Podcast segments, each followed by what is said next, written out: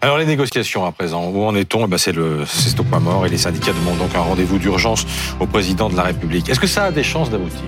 Bah il serait temps. Hein. Eh oh, il y a quelqu'un? Euh, on en est à six journées euh, de, de mobilisation. Celle d'hier a de nouveau réuni plus d'un million de personnes partout en France. Deux nouvelles journées sont annoncées. Et puis, bah, bah, c'est comme si ça n'existait pas. Euh, l'exécutif fait le gros dos. Depuis la présentation de sa réforme, il n'a pas pris la peine de recevoir les syndicats. Hein. Les leaders ont eu droit à un coup de fil d'Elisabeth Borne le 12 février dernier, un appel de courtoisie. Alors que dans le même temps, la même Elisabeth Borne a reçu plusieurs fois, on le sait, hein, les représentants de, de LR. Emmanuel Macron, dans tout ça, bah, il se tient soigneusement à l'écart de ce dossier. Alors, soi-disant pour ne pas mettre de l'huile sur le feu, pour laisser sa première ministre euh, en première ligne et jouer le rôle de, de paratonnerre. Hein. Euh, les rares fois où il s'est exprimé sur le sujet, le président de la République, il a fait valoir sa légitimité démocratique. Il a dit, je l'avais annoncé pendant ma campagne, et donc j'ai été élu, ce qui est vrai.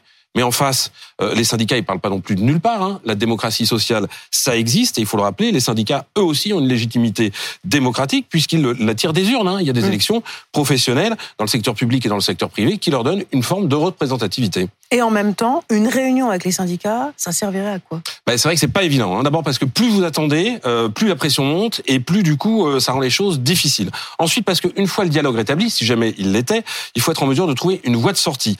Et de ce point de vue, on voit mal quoi, hein, parce que l'exécutif considère que les gestes ils ont déjà été faits, qu'il n'est plus question de dénaturer la réforme, que ces gestes d'ailleurs ils ont coûté cher puisque l'équilibre, le sacro-saint équilibre financier de la réforme n'est même plus euh, assuré. Et alors du côté des syndicats, eux, leur union s'est faite autour d'une seule demande, on le sait, le retrait de la mesure d'âge le report de l'âge légal à 64 ans.